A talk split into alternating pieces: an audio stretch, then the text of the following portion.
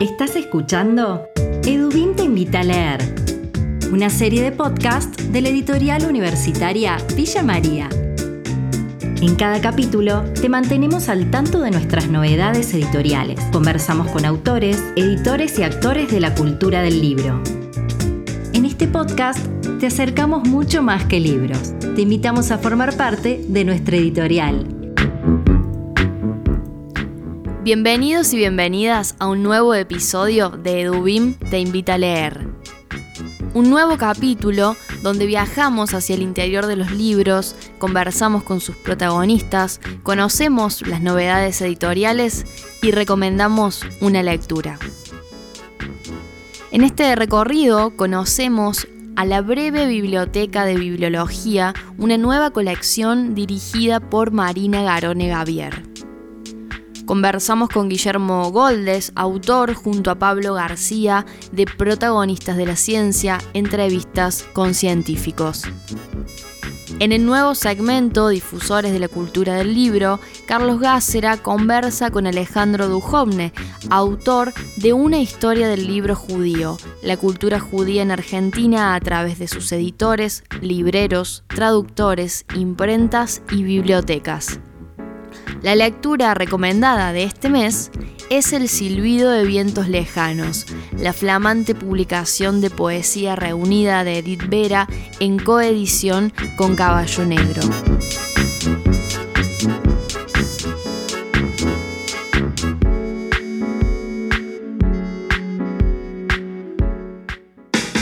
En Edubin tenemos muchas historias para contarte sobre ficción, crítica, cultura, economía y política. Estos son nuestros lanzamientos en la voz de sus autores.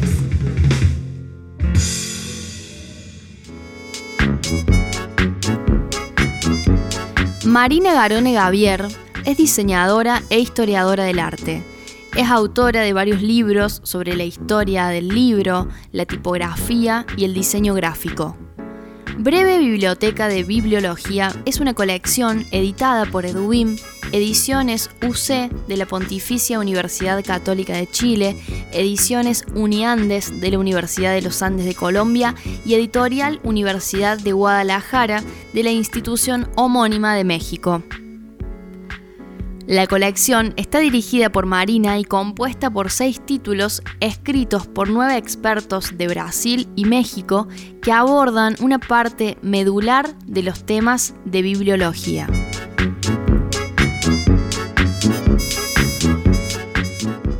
Arrancamos el viaje por esta colección conociendo de qué se trata la bibliología. Mucha gente se pregunta qué es la bibliología. Es curioso que es un término que al parecer hubiera caído en desuso porque concretamente para la Argentina, eh, digamos ahí eh, figuran eh, algunos autores claves para entender este término. Y cuando me refiero clave, me refiero a los estudios de historia del libro, la edición, las prácticas editoriales y los procesos productivos que se dieron, o sea, libros y textos de estudio que se dieron en los años 40 y 50 en la Argentina. Digamos, no es el lugar donde nace el término, pero sí donde hubo importantísimos exponentes. Uno de los cuales, eh, paisano mío santafesino, eh, eh, Domingo Buonocore, que, que se formó y que estuvo en la Universidad del Litoral, pero que después fue bibliotecario de la Biblioteca del Congreso de la Nación Argentina. Él tiene varias obras para la formación de bibliotecarios, bibliotecólogos, que después, de hecho, funcionaron como base para estudios importantes de historia del libro. Digamos que él es uno de esos autores pilares. Entonces, en la lengua castellana, ese término como quedó en desuso y fue desplazado a partir de los años 80 del siglo XX por el concepto más bien de bibliografía material, que tiene una diferencia en, en el sentido de que la bibliografía material se interesa sobre todo por tratar de dar cuenta de cuáles son los textos eh, originales, digamos, para ir hacia, enfocando hacia la crítica literaria buscando los textos puros en los procesos productivos, deslindando lo que puedan ser no solo erratas, sino variantes textuales. Mientras que la bibliología, en realidad en el término concreto, es las ciencias del libro, que incluye a muchas otras áreas, desde la bibliografía y otras disciplinas un poco más eh, nuevas como la bibliotecología, ¿no? Entonces, lo que nos interesa a nosotros es no reactivar, no es una cuestión de moda, de ahora vamos poner de moda este término, sino restituirle una entidad integradora que tuvo el término y que se usó no solamente en la Argentina, sino en la región. Bibliología es las, las ciencias del libro, o sea, lo que estudia todos los aspectos del libro, facetas productivas, históricas, comerciales eh, y también sociológicas. Eso es básicamente lo que podríamos decir de la bibliología.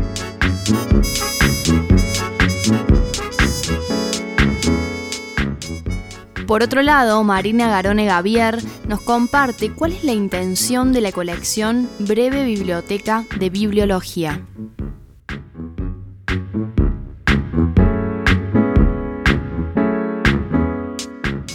es una colección de divulgación pensada para público en general y para distintos eh, perfiles eh, que se están formando en estadios iniciales de carreras, desde historia, bibliotecología, diseño y comunicación, estudios editoriales, artes gráficas. ¿Por qué?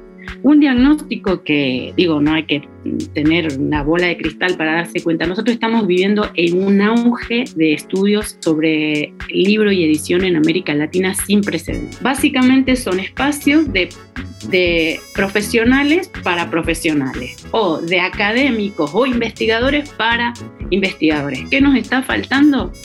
El, pie en el suelo, como yo digo, ¿no? El aterrizaje a, otras, eh, a, otros, a otros lectorados, a otra gente que son usuarios del libro, que no necesariamente se van a ser historiadores del libro o sociólogos del libro, pero que tienen que entender este objeto como una pieza clave de la estructura y el andamiaje cultural y social de, de los países en los que vivimos.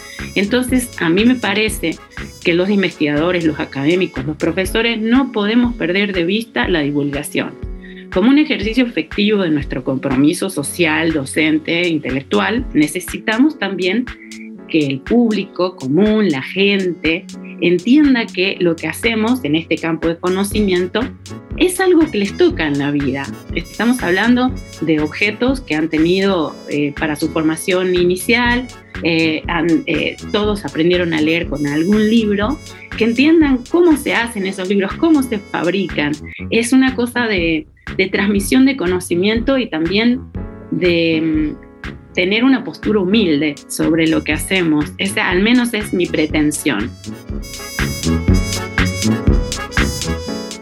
Las temáticas abordadas en esta colección son el papel, la encuadernación, las técnicas de estampación e impresión de imágenes, la tipografía y la configuración visual de los impresos, especialmente de los antiguos, así como también el tránsito de lo impreso a lo digital y una introducción a la historia del libro y la bibliología.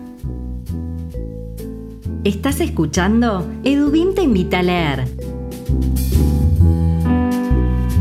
Otra novedad que nos alegra comunicarles es la publicación de Protagonistas de la Ciencia, entrevistas con científicos de Guillermo Goldes y Pablo García. Guillermo Goldes es doctor en astronomía por la Universidad Nacional de Córdoba y Pablo García, por su parte, es doctor en ciencias químicas también por la Universidad Nacional de Córdoba. Este libro tiene como protagonistas a científicos y científicas entrevistados por los autores en el programa radial Todo se transforma, emitido durante el año 2016 en Radio Universidad AM 580. Guillermo Goldes nos cuenta cómo le surgió la inquietud de publicar un libro con las entrevistas radiales.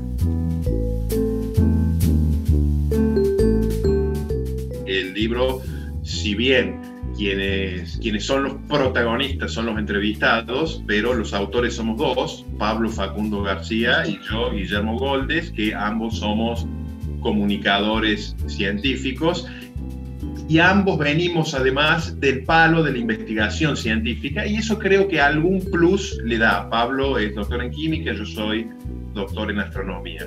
Y el prólogo del libro está escrito por Pablo Sigismondi, que es geógrafo y, bueno, prácticamente un viajero profesional y él hace allí algún tipo de paralelo entre la ciencia y el viaje, o la ciencia como un viaje intelectual. ¿no? Una de las ideas esenciales fue, bueno, acá tenemos un material que es muy valioso. Bueno, en la radio siempre uno tiene la, la idea de que todo es demasiado efímero, por allí uno dice, mira las cosas importantes que se están diciendo y el que no tenía la radio sintonizada en ese momento jamás la va a oír. Entonces, por un lado pasa un poco por allí, por un lado pasa un poco por allí.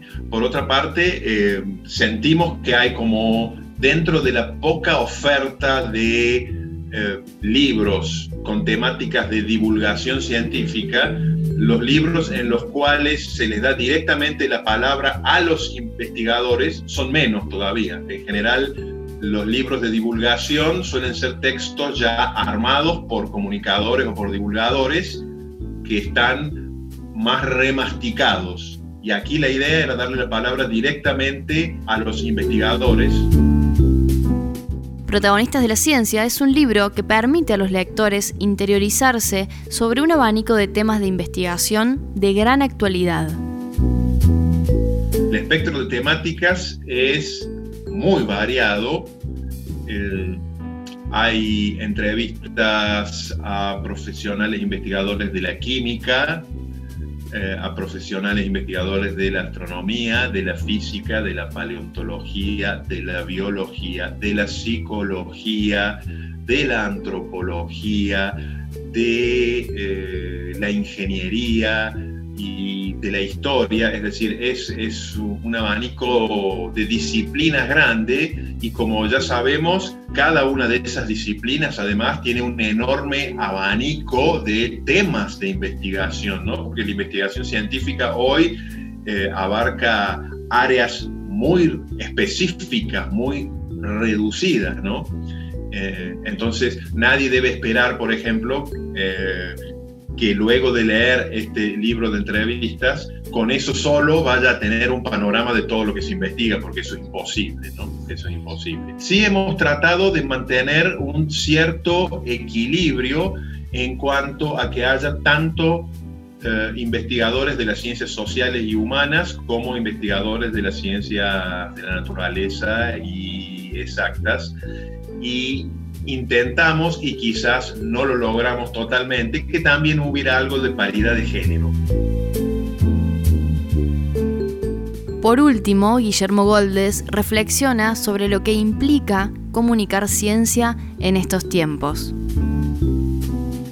Cuando uno se enfrenta a la tarea de comunicar ciencia, sabe que va, digamos, por un desfiladero estrecho en algún sentido, donde tiene que reflexionar sobre cuestiones técnicas de contenido estricto, técnicas y metodológicas, pero también tiene necesariamente que reflexionar sobre cuestiones históricas y sobre cuestiones políticas e incluso sobre cuestiones éticas, ¿no es cierto?, que responden a esas grandes preguntas, ¿para qué se investiga? ¿Para quién se investiga? ¿Qué modelo de sociedad o qué modelo de país uno pretende, qué modelo de ciencia uno pretende para contribuir al desarrollo de, su país. Para la, para la investigación científica y para la comunicación de la ciencia, estos últimos años han sido, por un lado, muy intensos y por otro lado, muy desafiantes, ¿no? Creo que como nunca antes la investigación científica en algunos campos, en los campos médicos, inmunológicos, ha dado respuestas sumamente rápidas. Creo que ese es un hecho inédito. Pero al mismo tiempo quedó totalmente patentizado que hubo muchos discursos anticientíficos, a pesar de las evidencias muy claras, muchos discursos anticientíficos, sobre todo en grandes medios de comunicación y no solo en nuestro país, ¿no es cierto? Entonces, creo que estos últimos años nos han mostrado, por un lado, que la ciencia es útil y da respuestas a una multitud de problemas, no a todos, no a todos en forma inmediata, pero además quedó patentizado que hace falta mucha más y mejor comunicación de la ciencia hacia el público. Y este volumen es un muy pequeño aporte en este sentido, eh, en boca de los propios protagonistas, de los propios investigadores. Tenemos muchos títulos para compartir, pero en este podcast elegimos uno. Acá te contamos por qué este libro es el destacado de nuestra biblioteca. El silbido de vientos lejanos es una producción literaria coeditada por Edubim y Caballo Negro Editora, que contiene poesía reunida de Edith Vera bajo la curaduría de la licenciada Silvia Giambroni. En esta recopilación se encuentran los libros ya editados, como Las dos naranjas, Pajarito de agua, El libro de las dos versiones y La casa azul. Además, poemas publicados en diferentes revistas y blogs, tales como Imaginaria, Piedra Libre, Cuatro Gatos y Ciclo de Poetas. También fueron incorporados poemas inéditos de Edith Vera. El Consejo Deliberante de Villa María declaró este título de interés municipal, un reconocimiento que celebramos dado que Edith Vera es una figura ineludible que ha contribuido con grandes aportes tanto desde la literatura como en la docencia ejercida. Por este motivo y muchos más, el silbido de vientos lejanos es nuestro destacado en este episodio. Compartimos un breve poema. Láricas, 1994. Hay tantas cosas diarias que debemos realizar, tan pequeñas, tan importantes, tan mínimas, tan maravillosas, como probar qué sabor tiene el caldo, verificar si hay correspondencia. Observar si ya brotó la buena, si el reloj adelanta, si el gato tiene leche en su plato, que se hace difícil saber a ciencia cierta si el verde se pinta o se escribe. En este episodio de Edubim te invita a leer, conocemos a un difusor de la cultura del libro de la mano de Carlos Gácera. Alejandro Dujovne es cordobés doctor en Ciencias Sociales e investigador de CONICET y director de la Maestría en Sociología y Análisis Cultural de la Escuela Interdisciplinaria de Altos Estudios de la UNSAM. Sus temas de interés son la historia y la sociología del mundo editorial por un lado y la historia judía moderna europea y argentina por el otro. En 2014 publicó una historia del libro judío, la cultura judía argentina a través de sus editores, libreros, traductores, imprentas y bibliotecas, editado por Editorial Siglo XXI, que en el año 2018 recibió la primera mención en los Premios Nacionales de Cultura para la producción 2014-2017 en la categoría Ensayo Histórico. Carlos Gácera conversa con Alejandro Dujovne para Edubim Te invita a leer. Estoy con Alejandro Dujovne, autor de un libro titulado Una historia del libro judío, la cultura judía argentina a través de sus editores, libreros, traductores, imprentas y bibliotecas. Un libro que tiene ya algunos años, publicado en el año 2014, pero que se ha convertido en un, en un libro pionero y clásico de los estudios editoriales y de la cultura del libro en la Argentina. Y quería preguntarte, Alejandro, para empezar, que retomaras esa anécdota que da origen al libro. Primero, ante todo, muchas gracias, Carlos, por la invitación a, a volver sobre este libro que es un libro que quiero mucho eh, y, que si bien me fui alejando progresivamente del tema que dio origen ese libro, cada tanto vuelvo y, leo algunas cosas y, me da ganas de volver a estudiar esta clase de cosas. Por el momento no, pero, pero ciertamente es un libro que, a mí me ayudó a pensar muchos temas que estoy pensando hoy, eh, las preguntas, las perspectivas analíticas. Eh, empezaron ese libro, así bueno, que te agradezco la oportunidad de revisitarlo. Em, el origen de ese libro, en realidad si uno quiere buscar un origen, un momento en el cual se formula la pregunta que, después da pie al, libro, es cuando estaba haciendo la, la, tesis de maestría, estaba investigando para mi tesis de maestría en Córdoba y estaba estudiando a ASIC. ASIC es la Asociación Cultural Israelita de Córdoba, que es una de las ramas de la vieja izquierda judía argentina, ¿no? que está organizada dentro de lo que se llama el ICU. Em, yo quería ver cómo, cómo funcionaba la identidad de ese grupo, eh, que todavía existe hoy, que tiene un teatro, un, club deportivo en la ciudad de Córdoba, y participaba de las reuniones de comisión directiva. Y en la reunión de comisión directiva yo miraba a los costados y veía las enormes bibliotecas, las enormes muy bellas bibliotecas eh, que, que, portaban al mismo tiempo muchísimos libros que claramente eran libros no leídos, porque estaban libros arrumbados, llenos de polvo, etc. Y lo que veía eran libros que no, eran escritos en castellano. Con el tiempo entendí que eran escritos en yiddish. Y, pero el marco, el escenario, eh, mostraba la centralidad del libro de lengua. Pero particularmente eh, eso, eso lo, reflexioné después. Eh, fui, sobre eso un poco después. En realidad, el hecho puntual que tiene que ver con eso es una entrevista que le hice a Eve Goldener, eh, quien fue decana de Ciencias Económicas y en su momento candidata a rectora de, la Universidad de Córdoba, una economista muy reconocida. Es una entrevista en su casa sobre sus padres, sobre su participación la izquierda judía de Córdoba.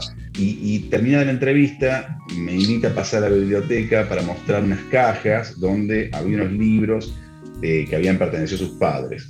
Eh, empezamos a recorrer los libros y, vimos, que, bueno, empecé yo a entender que esos libros estaban escritos en yiddish, que eran libros eh, a, medida que veía los pies de imprenta, dónde habían sido publicados. Entonces empecé a preguntar, bueno, cómo, cómo habían llegado esos libros, ¿no? A, a Mina Clavero, que era el lugar donde vivían los padres. Eh, sus padres eran inmigrantes judíos que vivían en Mina Clavero. Teóricamente no había, había solamente otra pareja de judíos ahí. Y así alejados, digamos, en la sierra cordobesa, estaban conectados con un universo cultural mucho más vasto, mucho más amplio, eh, con libros impresos en, en Varsovia, en Vilna, en Nueva York. Entonces entender cómo esos padres eh, como esos inmigrantes sentían parte de un universo cultural más amplio a partir de los libros. Hay un sentido de pertenencia, un sentido de comunidad a partir del objeto libro.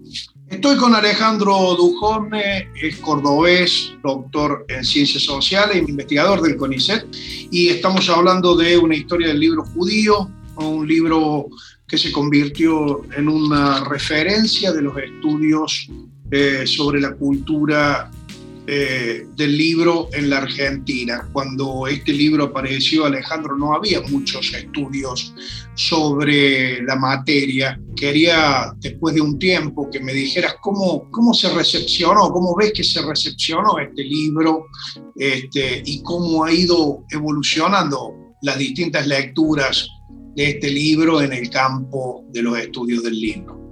Bueno, el libro tuvo tres derivas. Eh, tres formas de lectura que a mí me satisficieron mucho, me, pusieron muy contentos, a distintos tiempos en realidad.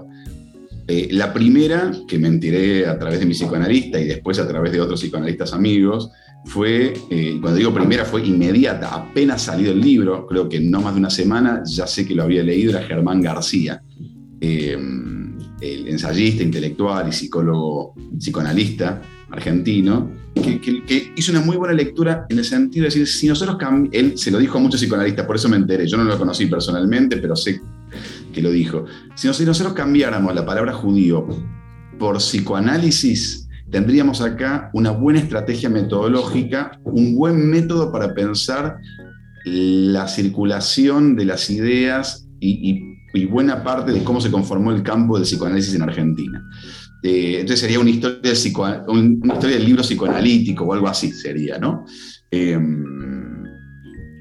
y, por, qué me alegra mucho esa lectura? Porque él fue a lo metodológico, fue a entender algo que para mí fue, muy, fue muy importante en el armado de, la tesis primero y del libro después, eh, que es cómo elaborar, cómo construir una arquitectura teórico-metodológica que me permitiera capturar un universo transnacional, por un lado, como centrado en Buenos Aires, pero siempre conectado con un más allá de la frontera, con un espacio más allá de la frontera, con distintas ciudades, cómo mirar editoriales, cómo mirar individuos que estaban atrás de esos, proyectos, cómo mirar grupos políticos, culturales, etc. Es decir, cómo usar el libro, no como el libro en sí mismo, no como un objeto eh, sobre el cual uno tiene un fetichismo, que en efecto lo tiene uno, digo, porque si no estaría el libro, pero no es el objeto en sí mismo lo que me interesa, o como un objeto para entrar y terminar, sino como un objeto, como una puerta de entrada a partir del cual se podría indagar un universo cultural, en este caso el judío, pero en el caso de Germán García, el psicoanálisis. Entonces yo creo que ahí había una suerte de afinidad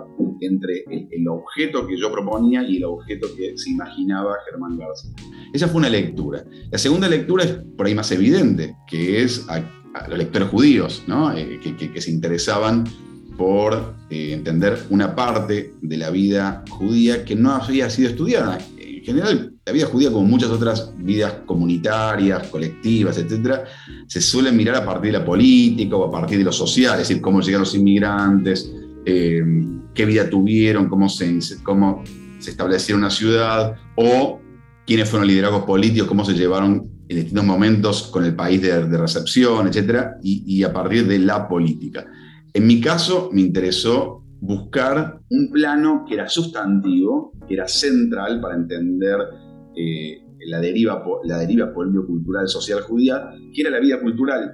Era una vida cultural que, al menos en ese momento, permitía entender bastante las disputas políticas. Es decir, las disputas políticas acerca de eh, somos, un, somos un pueblo, somos una nación, somos una religión, tenemos que ir a Israel, tenemos que ir a Argentina, tenemos que... Todas esas discusiones, qué lengua el yiddish, queremos el hebreo, cómo tenemos que concebirnos, etc. Esas discusiones que se fueron saldando con el tiempo, a medida que el proyecto sionista en Israel fue ganando eh, peso y, realidad, y el holocausto terminó de desarmar, digamos, uno de los, uno de los grandes proyectos políticos, y por supuesto la Unión Soviética fue, fue cerrando la posibilidad del desarrollo de otras líneas políticas, es decir, el mundo judío quedó atravesado por, por muchas tensiones eh, internacionales fueron definiendo eso, pero hasta tanto esas tensiones internacionales definieran, la vida judía se dirimía en esta suerte de laboratorio que era el libro, en, el mundo editorial. Entonces, analizar el libro, entrar por el mundo del libro,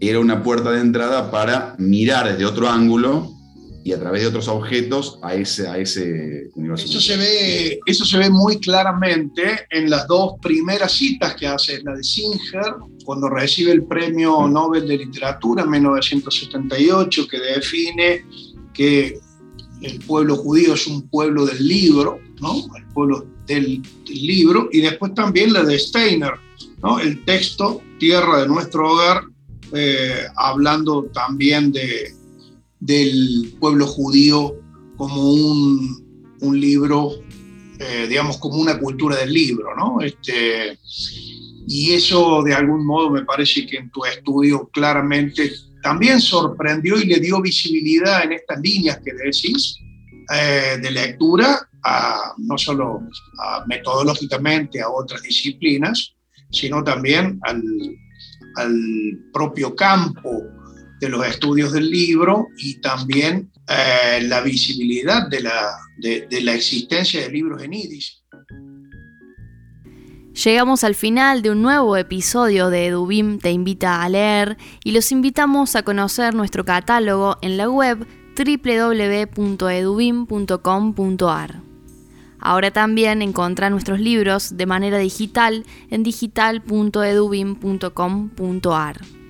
Mi nombre es Camila Argüello y en la edición de este podcast está Sebastián Perotti.